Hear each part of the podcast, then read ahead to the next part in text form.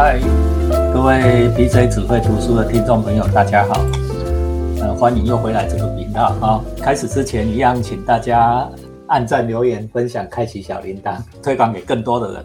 我们的频道的订阅数量最近哦，慢慢的在上升啊，哦，终于上升到了一个哎还算可以的规模，那代表说，哎呦，我们听这个频道的很多听众朋友哈，大大家都有帮忙宣传。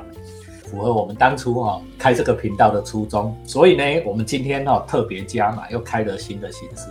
我今天啊请了两个年轻世代的朋友来谈一部非常有趣的作品。呃，今天这这两位呢，一位是 Money，一个是诗品哈。他们两位呢都是上海交通大学现在大三的学生，专修影视系，影视系哈，就是专门做电影电视的啦。哈，啊有一个他们都是相关科系的。同学啊，他们也看过我们今天讲的这一部书哈的编过的电影好啊，先请两位跟大家问。Hello，大家好，我是斯曼尼。Hello，大家好，我是黄诗平。好，那很有趣的哈，这都是我们年轻世代对本行很有兴趣的朋友。我们今天要谈什么书呢？我们要谈一部很有趣的书哈，叫做《魔球》哦。为什么我把今天把 Money 请来了？因为这部作品英文就叫做 Money Ball。然后 Moneyball，那 Moneyball 呢？这部作品呢是由一个非常我非常喜欢的报道文学作家叫 Michael Lewis 他所写的。哦，Michael Lewis 呢，他的作品有很多，除了 Moneyball 以外，比如说还有什么快闪大对决啦，哦，什么老千骗局啦，或者是点点点点点，每一部都很好看。今天这个 Moneyball 是他最有名的作品，当初在二零一二年左右。被改编成电影哦，而且获得了非常多的奖项。得奖的电影不见得都是那一种艺术电影的哦，像《Moneyball》它是非常通俗易懂，而且呢还有超大牌的明星哦，都是 Brad Pitt 布莱德比特的超级帅哥 来担任《Moneyball》的主角。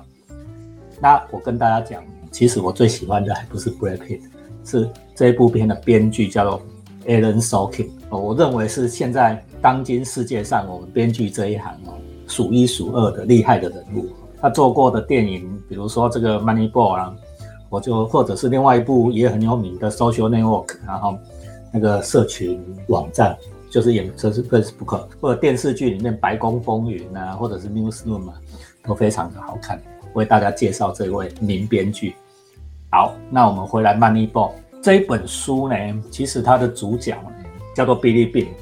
菲律宾是一个前职棒球员啊，他是一个前职棒球员，他现在是奥克兰运动家队球队的总经理。他其实以前是球员。奥克兰运动家队的球场就跟现在比较有名的另外一个奥克兰另外一个队叫做金州勇士队。哦，有喜欢看 NBA 的朋友应该知道金州勇士两个球场刚好隔一条街，两个在奥克兰的两边呐，哈。但是跟金州勇士不一样的是，说金州勇士是非常豪华、漂亮的球场，欧克兰的球场是非常简单哦、简陋的球场，跟其他大联盟的球场完全不一样。为什么？因为欧克兰运动家队一向都是大联盟三十支、三十一支球队里面倒数最穷，或者是倒数第二穷的球队啊。跟他一样穷的，大概 Kansas 的 Royals，或者是那个马林鱼啊。这一级的球队才会跟欧克兰一样穷，非常穷的一个球队。Moneyball 这个故事讲什么呢？讲说哦，这个最穷的球队跟洋基队对决的故事啊。洋基队大家都知道，这一向都是大联盟的豪门球队，最有钱的球队。洋基队一个球员的薪资可能抵得过整个那个欧克兰二十五个人的名单，二十五个人的薪资。那小虾米怎么样对抗大金鱼 的故事呢？其实就是这个整个 Money Book 的主轴。你知道我们这个频道的原则哦，我不会跟你讲故事的细节，我希望你自己去看书，自己去看电影。我们就讲说这里面谈到了几个很有趣的事情啊，很有趣的事情。第一个，有天分真的是一件好事吗？在书里面呢，我印象最深刻的第一段第一句话：神要毁灭一个人之前，就会先说他有前途。为什么这样说？因为天分不见得是一种祝福，天分有时有可能是一个诅咒。怎么说呢？天分有时候是一个面具，会掩盖掉一个人呃其他人格上面的特质会掩盖掉其他的真相。比如说我我在大学里面教书，每一年会进来很多的孩子，然后看你教的学校的好或坏了哈。比如说在我们的学校，哎，那个有天分的孩子可能比例少一点，像曼妮他们在上海交大，哦，有天分的孩子可能更多一点，对吧？嗯，对对对，有的孩子呢是在某一些领域里面特别厉害，比如说他数学特别厉害，有的物理特别厉害，有的是什么无为不为力特别厉害，像曼宁跟视频，他们都是对视觉的东西可能特别厉害，特别喜欢拍，有一些想法啊是我们其他人都跟不上的。但是有时候天分是一个面具，会掩盖掉其他的真相。比如说这个故事的主人公，我们刚才讲的这个比利宾，他在大学时代是一个四拍子球员，就是又会打，又能投，又能跑，又能接，哦，这就是每一样东西他都都都会，超级厉害。本来以为他进了大联盟以后会是前途一片光明，但是他并没有前途一片光明。一上场哦，结果发现呢，他在大联盟里面，他一上场常常会有一些挫折反应会跑出来。什么挫折反应？哦，你们如果有在看棒球赛就知道，有一些球员啊、挥棒被三振了以后，哦，一下场就会在那边拿球棒摔来摔去，摔球具还有 whatever，这就是挫折反应不好，因为不能接受挫折。那这不能接受挫折的时候，你就一直耿耿于怀。我一直对自自己以前的失败呢，就一直耿耿于怀，哦，我就走不出去啊。结果你下一次上场的时候更紧张，因为棒球要上场打好几次嘛，对不对？第一次没打，打出去没有安打被三振了。结果你第二次很紧张，你就觉得我这一次一定要打好，因为我是超级明星球员，我不能每次上场都被三振吧。结果你更紧张，更紧张又更打不到，啊，结果下来又更挫折，哦，再上去又更打不到，啊，接下来又更挫折，反复恶性循环，结果整个人就这样垮掉了，成绩垮掉了，整个人就垮掉了。比利病就是其中就是一个很好的例子哈，大家去看书哈，他是挫折反应很差的小孩，你们也可以去观察，有些有些人哦失败了，哎笑一笑，拍拍身上的尘土，下一次再来，永远很乐观的面对未来。但是有些人这次失败了，哦他就很焦虑，我就不知道我下一次会不会成功，下一次一直在担心未来，结果每一次表现一次比一次差。所以把你的天分的表现就顶会反而变得更差。两个年轻人在学校里面有遇到这样的状况吗？有。其实因为我们学校就是蛮竞争力蛮大的，就是班上有些比如说家庭环境很好，然后又名列前茅的同学，他们对于自己成绩的自我要求就会很高。然后当他面对就是被别人打败，或者是自己不如别人，或者是自己的成绩没有符合预期的时候，他就会会突然开始很悲观，就会俩拱了，就 upset 啊，upset 啊。对，然后就会导致说他他把人家都在努力的时间，他把它拿去伤心了，就变成说 他下一次的表现又不如别人。对，这就是挫折反应不好。所以我们衍生到另外一个问题啊。今天如果是我们来选学生，就是大学也要选挑学生嘛。最近这个季节，大学正在招生考试啊，就在入学嘛。不管全世界都是啦。那很简单啊，跟球队一样啊，职棒球队每一季每一年他就要挑球员嘛。那大学要挑学生，其实问题的本质是一样的。我们要回归过来看，到底要看天分还是要看表现？我这几天在在网站上在看哦，很多。很有影响力的学界的大师啊，或者是意见领袖在讲说，哦，我们要挑最有潜力的学生，最有天分的学生。台大的管爷 哦，管校长说，呃，我们要挑比较野的学生。理论上就是他要天分好的，但是到底是要挑天分还是要看表现？哦，另外一派的人就讲说，我是要看成绩啊，表现是以前的表现嘛，哈，累积到现在，呃，成绩好啊。数学好，数物理好，什么好？课外活动好，对不对？很会画画，很会唱唱歌，很会音乐，这个叫表现。那退一万步来讲，你到底要看天分，看表现，这是终极问题哦。我我今天没有办法给各位一个解答哦，这个因为大家都还在场，我只能跟你讲《Moneyball》里面讲到这件事情。为什么？因为在传统的职业球队里面，他们每一年选材也面临着这个问题。我们有时候会看起来一个球员，哇，长得又高又壮，你看他一跑，哦，就动如脱兔，静如处子。我们一看就知道，而且这个球员哦未来会大有发展。但是有些球员长得不怎么样，甚至他是短后呆，对吗？运动员怎么会短后呆呢？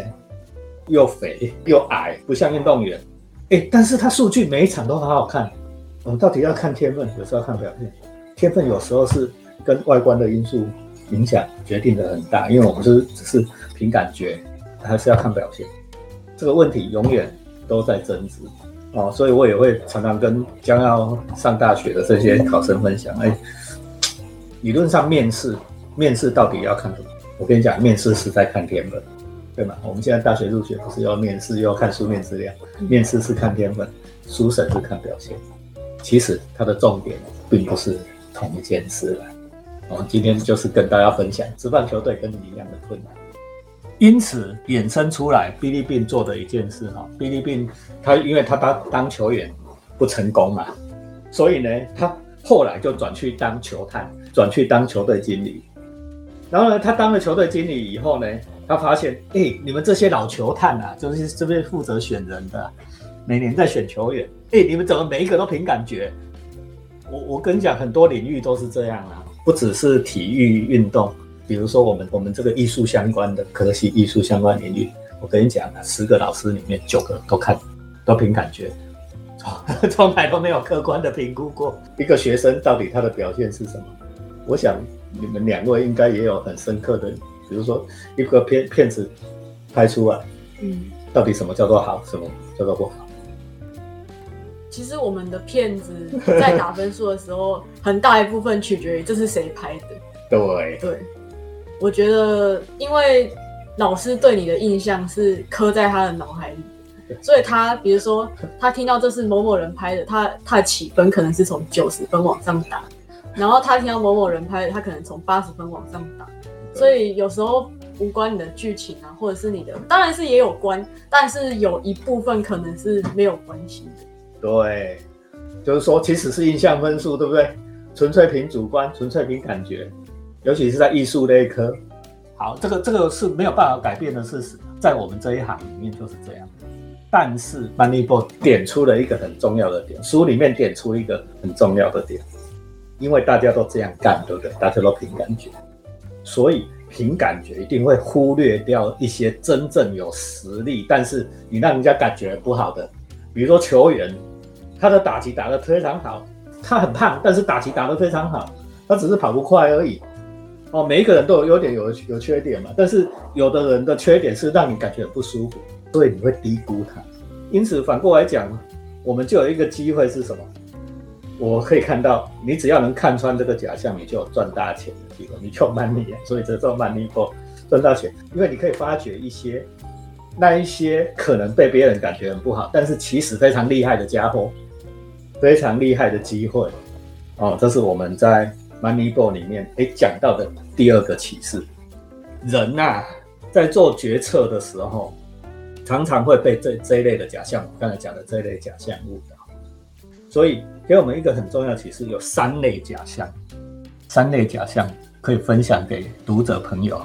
三类假象不好，很容易你很容易自己被他迷惑。第一个，我们常常觉得说我自己的经验很有代表性，我自己代表全体，好像我的经验是这样，好像大家其他的人的感觉是这样。我对什么东西感觉好，其他的人也都感觉好。我对这个感觉不好，好像所有的人都感觉不好。好像自己就是因为我们都是以自己的，我们只有永远只感受到自己，我们在乎只有自己，但其实往往不是的。你想也知道，怎么可能？我自己我的感觉跟别人都一模一样，我自己的经验代表别人经验完全不一样。第二种，我们会被最近的表现过度影响，就最近发生的事过度影响，我们都忘记说那个很久以前。然后比如说一个人啊，他是从小到大的过程，对不对？他可能只是最近表现的很好，你都忘记了他以前有多烂，或者是他最近表现的很烂，你都忘记了他以前有多好，不是被这个最近的表现影响很严重啊？对不对？因为我对人的评估很容易被这个影响。啊，永远不要忘记了，人生起起伏伏嘛，每个人都有好的时候，也有坏的时候。我们常常会觉得，啊，他最近不好，他很糟糕，就整个否定掉他，这样我们是自己吃亏嘛。啊，第三，我们常常会有偏见哦，就是说这件事我们其实自己没有经历过，但是我已经有先入为主的看法，我随便举一个例子啊，比如说我们今天在场的两位都是在中国读大学，我相信在台湾大部分的读者听说你在中国读大学，我觉得，哎，你们怎么去那么这么落后的地方读大学？中国大学很烂呢，这就是很明显的偏见。根据客观的事实来来评估这个事，比如说今天我们两位读的上海交通大学，老实讲，在全球的排名，不管是 Time Times 的排名或者 US Today 的排名，永远都是在世界百大里面，通常都表现在五十到全世界五十名，全球五十名是很难的嘞。我们拿台湾最好的学校来讲，台大，通常都是一百到一百五之间，好的时候有可能可以跟上海交大差不多。但是超越上海交大机会非常少，这就是其中一种偏见，因为我们自己没有经验过，所以我们对事物有一些偏见存在。你们觉不觉得有这种现象？你自己有没有这样的？我其实因为我很早就去那边，然后在因为我那时候还蛮小的，然后在那去之前，我一直很担心说，就是因为我曾经有看过一个新闻，就是说他他们那边的小孩就算是国小生也会。读书就是可能是拿手电筒，然后在那个被子里面读书读到半夜。我那时候觉得很不可思议，因为我没有经历过这样子。对呀，因为他们的作业真的是蛮多的。对，呃，然后我去的时候也会去之前会很怕会不会就是这种事情发生在自己身上。对对，然后就是去之后就感觉其实只要在规定的时间之内有把自己的事情做好，其实不会像。像那个电视上面讲那么夸张，但是其实很多他们比较内卷的人，就真的会在晚那个半夜的时候躲在被子里面读书或写作业。嗯，去了才知道啦。对对对，哦，去了才知道，这个给我们一个很重要，其实凡事都要体验才知道嘛。哎，这个我记得 Money 的频道好像讲过这个事情，对不对？大家记得哈，Money Money 的频道你就查 Money。查曼尼斯，M E Y S H I H。他的订阅率，他的订阅人数是我的一百倍了哈。没有那么多。所以我帮他广告是有点奇怪了哈。好来，好，Anyway，那我们今天呢，因为我不可能整本书帮你讲，我们今天讲最后一件事，最后一个 Money Ball，我读到一个很重要的事情，有时候在某一些场合、某一些时机，你一定要学会不要乱回棒。什么意思呢？我们讲两个比喻，比如说篮球赛。你今天喜欢打篮球的篮球赛哦，比如说 NBA 里面这种顶级的殿堂里面，NBA 已经很会很厉害了嘛。顶级的殿堂里面，选手的投篮命中率可能会七成八成，罚球可能会九成都会中。好，在这样的比赛里面，我们应该要怎么做？有没有多多争取投篮的机会？因为很容易中嘛，你越多投篮机会，你中球的比例就越高，分数就越高。这是一般大部分的比赛的性质。但是在另外一种比赛，另外一种比赛，你现那一种失败率非常高的比赛里面，通常这样做不是最好的策略。什么意思？比如说打棒球，世界上最好的棒球选手，比如说铃木一朗，棒球之神铃木一朗，他的打击率顶多三成多，这世界上最强的，对不对？三成多是什么意义？就是你每十次上去打击，你只有三成多有可能会上，会可能安打。也就是说，你有七成左右的机会你会失败。如果你有七成左右的会失败，而我们再反过来讲另外一个层面，投手哦，投手棒球有投手，对不对？投手板到本垒板这么远的距离，你如果真的投过球，你会发现要投进那个好球带超级难，失败率也是很高的。在棒球这一类比赛，你跟篮球的打法不一样，篮球要多多投，因为你很容易中，你的成功率高。但是反过来，在失败率高的比赛，什么是最重要的？是学会选球。你不能球来就打。哦我们在棒球界常常有讲，如果球来就打，对不对？看到球就打，那你只是在制造你自己出局而已，因为你的成功率不高嘛。你要会选球，选说这一球我可能打得出去，我能够做安打，我才打击啊。所以哔哩哔哩带进这整个职棒界一个最重要的观念，就是说我选球员。我不是选安打率高，我是选会选球的人。我选上垒率高、喜欢被保送的人。保送很无聊，保送是什么意思？你知道吗？就是等坏球太多。对呀，他就不挥棒嘛，对不对？等坏球被保送，对不对？但是这种球员很不起眼啊，对不对？你看你每次上场的时候，你都没有在挥棒，这你当然不会成为明星球员。但是大家都没想到，这种球员才是对球队最有价值的，因为他上垒率超高。所以退一万步来讲，选球才是最重要的指标。你不可以球来就打。给我们人生一个很重要的启示是，你不能说所有的机会我通通都要打一下，这不对。我年轻的时候会这样，每一球都来，我每一球都打，那你失败率当然很高。但是我现在学会选球，就讲，哎，你最起码有一些把握嘛，这张这样的球来，我能打得出去，这个是我会做的，我就去打，不然我绝对不打。你没有跑进我设定的防守范围里面，我绝对不打，这个很重要。对年轻人来讲，当然啊，都没有办法体会这个事情，对不对啊？为什么？因为其实你现在什么球都没打过，所以你还不知道你什么球你会打，什么球你不会打，对吧？趁年轻去尝试一下是对的，但是慢慢的，呃，从业余的球队你要变成职业球队，你从业余球员要变职业球员的时候，你就要开始选会球，不是所有的球都不打，这是这当然是不对的。乱挥棒的意义不是说所有的球你都不挥啊，不要乱挥棒的意义不是说你所有的球都不打，而是你要选你能打得出去的，你就一定要打，而且打的时候你就要想办法把它打成功，你就要全力以赴。这是我们今天 Moneyball 给我们最重要的，我想跟大家分享的一个很重要的观念。大家请记得哈，Moneyball 有好多的版本，好多的版。今天时间差不多了，Moneyball 很多版本，二零一二年出过，啊，最近又出了新版，好，大家可以去把它找找过来念哈，念这本书。希望今天有一个机会让大家慢慢看迈克·路易斯的作品。我以后如果有机会，我再请年轻人跟我们一起来读迈克·路易斯。好，那我们今天就谢谢大家，跟大家拜拜吧。好，谢谢大家，拜拜，拜拜。好。